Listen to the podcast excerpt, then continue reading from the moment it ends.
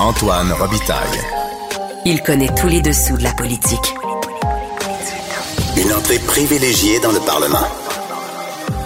Là-haut sur la colline. Antoine Robitaille. Excellent jeudi à tous aujourd'hui à l'émission avec des experts des promesses électorales. Et oui, il y a des experts dans ce domaine, c'est des politologues. On se penche sur le fameux engagement du troisième lien caquiste à travers les élections 2018 et 2022. Est-ce qu'il y a un art d'abandonner une promesse phare? Et qu'est-ce que c'est qu'une promesse phare au fond?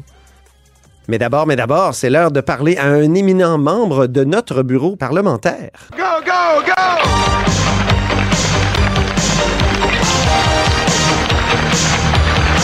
Go, go! Gagnon! Ouais, donne-les ton show. Mais bonjour Marc-André Gagnon, Bonjour Antoine. correspondant parlementaire pour le Journal de Québec et le Journal de Montréal. Il y a une semaine, Marc-André, c'était la grande annonce qui était faite. Oui, c'était ce jour où on a enterré officiellement la promesse phare d'un troisième lien routier. Geneviève Guilbeault qui, qui l'a confirmé en conférence de presse euh, après que votre humble serviteur euh, l'ait révélé dans nos pages mardi après-midi. Il n'y a rien comme une bonne primeur. Mais euh, depuis ce temps-là, ça ne cesse de débouler. Là, je pense que c'est Mario Dumont qui disait que c'était comme un, un skieur olympique qui tombe et qui se roule, qui roule sur son dos. puis qu'on se- on se demande quand est-ce que ça va arrêter. là. Je pense qu'on peut affirmer sans se tromper que c'est probablement parmi les temps les plus difficiles que le gouvernement de la coalition Avenir Québec a eu à Vraiment. vivre depuis que François Legault a pris le pouvoir. Écoute, quelle semaine incroyable parce que bon, Ouais. on, on est jeudi, les députés euh, euh, retournent en, en circonscription et je pense que François Legault devait avoir hâte de, de quitter la- l'Assemblée nationale euh, aujourd'hui. On, fait un petit retour là, rapide sur Ouais. la semaine qu'on vient de vivre dans le dossier du troisième lien. Mm. Lundi d'abord, on a appris que la grogne au sein du caucus caquiste était telle que François Legault allait rencontrer hein, le lendemain les députés donc de la région de la capitale nationale et Chaudière-Appalaches, les, les élus caquistes qui, qui ont dans le fond pas du tout aimé se retrouver devant le, fait accompli parce que euh, on a appris par la suite que les, maires concernés par le projet de, tunnel Québec-Lévis ont été avisés qu'il n'y aurait pas de tunnel euh, routier donc lundi après-midi de la semaine euh, précédente. Et, ça, c'était quelques heures avant les ministres. Alors que certains députés, eux, l'ont appris seulement euh, le lendemain. Donc, ils ont vraiment l'impression d'avoir été mis devant le fait accompli. Et pourtant, Geneviève Guilbeault, lorsqu'elle a enterré la promesse du troisième lien routier, disait que c'était une décision d'équipe, euh, qu'il vivait en équipe. Donc, mardi, euh, arrive cette grande réunion euh, du caucus spécial des régions de Québec et Chaudière-Appalaches. Martine Biron, évidemment, qui a marqué les esprits, puisque elle, à son arrivée, donc de, devant les, journalistes qui l'attendaient aux portes du cabinet du premier ministre, a lancé que l'ascenseur doit remonter pour les gens de Chaudière-Appalaches Quel qui, gaffe. qui perdent donc un investissement important avec la, la- la- la disparition de la promesse. C'est de- vraiment le langage du clientélisme. Ouais, tu parlais d'une de ses premières grosses Ouais. gaffes. Là. Ouais. Euh, euh, en passant, je lui ai- elle, elle est passée justement à- par la suite à, à- à l'émission de Mario Dumont. Nos Ouais. studios euh, euh, se, se- se- se- se sont partagés. Alors, j'ai accroché Mme Biron, puis je lui ai demandé est-ce que vous êtes mal exprimé? Parce que là, déjà, les partis d'opposition avaient saisi cet hein. os-là et mordaient dessus. Bon, euh, et elle m'a vraiment dit non, je me suis pas mal exprimé. Donc, vraiment, elle persistait, elle signait, elle continuait à dire que selon elle, ben, quand on ne tient pas une promesse, ben, on dit écoutez, je t'en dois une. Euh, Le premier ministre l'a recadré assez rapidement en, euh, en période de questions. Oui, en disant qu'il n'y aurait pas donc de, de- de retour euh, d'ascenseur. Et François Legault a aussi finalement pris le blâme à la suite de ce caucus-là pour l'abandon du troisième lien routier en disant que ben, il n'y a pas de complot.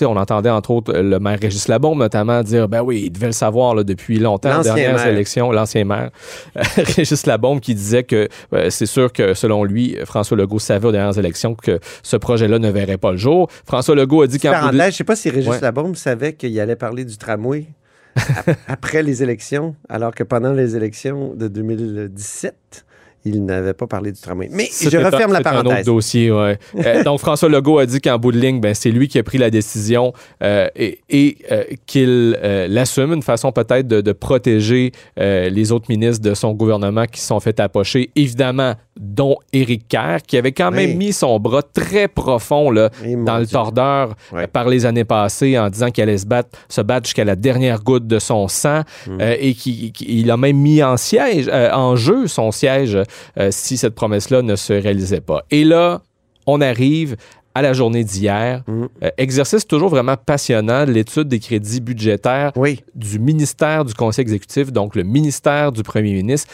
qui est une occasion pour euh, les chefs d'opposition de, de mettre François Legault sur leur grille et de lui poser donc des questions euh, pendant euh, trois heures. Et euh, en réponse à une question notamment de, euh, du chef libéral par intérim Marc Tanguay, M. Legault a dit qu'il ne considère pas que c'est une promesse brisée. euh, le troisième lien sur les réseaux sociaux. c'est juste les circonstances qui ont changé. Les, les- les- les- les réactions euh, Ah des oui, gens hein? étaient vraiment euh, virulentes. Les gens n'ont pas aimé ça. Et, et surtout, François Legault a reconnu, euh, lorsqu'il euh, était talonné par Gabriel Nadeau-Dubois, qu'il ne connaît toujours pas le coût estimé du nouveau projet de troisième lien, qui en est un donc uniquement de transport collectif. Euh, et, vraiment, les différents chefs de partis d'opposition, les partis d'opposition n'arrivent pas euh, à croire que François Legault ait pu prendre donc un nouvel engagement, celui d'un tunnel de transport collectif, sans savoir les coûts qui C'est comme sont... s'il faisait la même erreur. Euh, que- d'une certaine que- façon. Que, Et- que et- pour le troisième lien autoroutier. et je l'avais relevé dès, dès le jour de l'annonce de l'abandon de la promesse. J'avais euh, mis sur Twitter un tableau où on voit qu'il y avait quatre scénarios de troisième lien qui étaient envisagés et l'estimation sommaire des coûts du projet est caviardée dans ce document-là. Alors, c'est pour ça que les partis d'opposition demandaient à François Legault, euh, vous, vous les avez vus, ces coûts-là? Et François Legault a dit qu'il ne les a pas vus et qu'il n'a pas cherché non plus à les voir. On arrive donc à aujourd'hui, jeudi. Voici ce que euh, les, euh, les différents partis d'opposition euh, avaient à en dire sur le fait donc que François Legault ne connaît pas le coût de son nouveau projet. Vous le croyez pas? Ben non, moi je le crois pas. là. Je peux pas croire qu'il y a, qu'il est essentiellement, ben, c'est- comme vous l'avez dit, c'est de l'aveuglement volontaire. j'en reviens juste pas. Je, je, je peux pas croire que le premier ministre du Québec, dans sa rencontre avec euh, son chef de cabinet, puis Geneviève Guilbeault, quand ils ont décidé d'abandonner le troisième lien pour un autre, une autre version, la version 8, je peux pas croire que la question du coût a pas été abordée. Je ne peux pas le comprendre. Ça se peut juste pas. C'est un projet tellement important. il ne connaîtrait pas les chiffres, un comptable qui va faire face en étude des crédits aux autres chefs des autres formations politiques. Alors moi, je pense qu'il y a deux options. Soit le premier ministre fait preuve d'un manque de rigueur absolument aberrant, soit il se moque de nous. Oui, c'était bien formulé comme euh, de deux choses l'une. Ouais, réaction assez forte quand même du De Joël Arsenault. Oui. Et euh, bon, ça, c'était lors des points de presse euh, du matin des partis d'opposition. Donc, tout juste avant la période des questions, euh, on attrape François Legault euh, avant qu'il se rende au, au- au Salon Bleu. Et euh, ben, il a essayé, tant bien que mal, de se défendre. Comme je vous ai dit, nous, actuellement, on n'exclut pas euh, que ça soit un métro, que ça soit un tramway, euh, que ça soit un REM, euh, comme à Montréal. Donc, il faut évidemment regarder quelle sorte de transport collectif il y aura dans le tunnel avant d'être capable de vous donner un estimé. Un genre Puis dès, dès qu'on va avoir cet estimé, Mais ils on va vous le donner. Dans le document, j'ai lu les études et il est question d'autobus électrique ou de tramway, puis il y a un coût estimé associé à ces scénarios-là. Pourquoi vous le. Ce qu'on me dit, c'est que ce sont des estimés qui sont très sommaires et qui auraient un risque euh, de les rendre publics. D'abord parce que ce sont des estimés très sommaires et ensuite parce qu'éventuellement, Une des faire... des études mentionne qu'une loi réversible. Vous connaissez le chiffre? Ouais. Est-ce que vous le connaissez? Non, je Une connais des pas. Oui, ça bardait. Hein? Ouais, on sentait que le niveau d'intensité entre les journalistes et François Legault était quand même assez élevé parce qu'il y a encore beaucoup de questions qui demeurent sans réponse. Pourquoi, entre autres, parce que les arguments que le gouvernement Legault avance pour défendre leur décision d'abandonner le projet de troisième lien routier, euh, ben, ils sont contredits par les propres études qu'ils ont rendues publiques Ça, c'est fascinant. la semaine dernière. C'est Incroyable. C'est fascinant, puisque, bon, un des Ils arguments... ont voulu jouer de transparence. Ils ont mis les 8000 pages. hein. Euh, Geneviève Guilbeault arrête pas de dire on a mis 8000 pages euh, disponibles, mais là-dedans, il y a toutes sortes d'éléments là, qui, qui contredisent le gouvernement? Je suis convaincu d'une chose, c'est que la ministre des Transports, Geneviève Guilbeault, a pris le temps de lire ces études-là.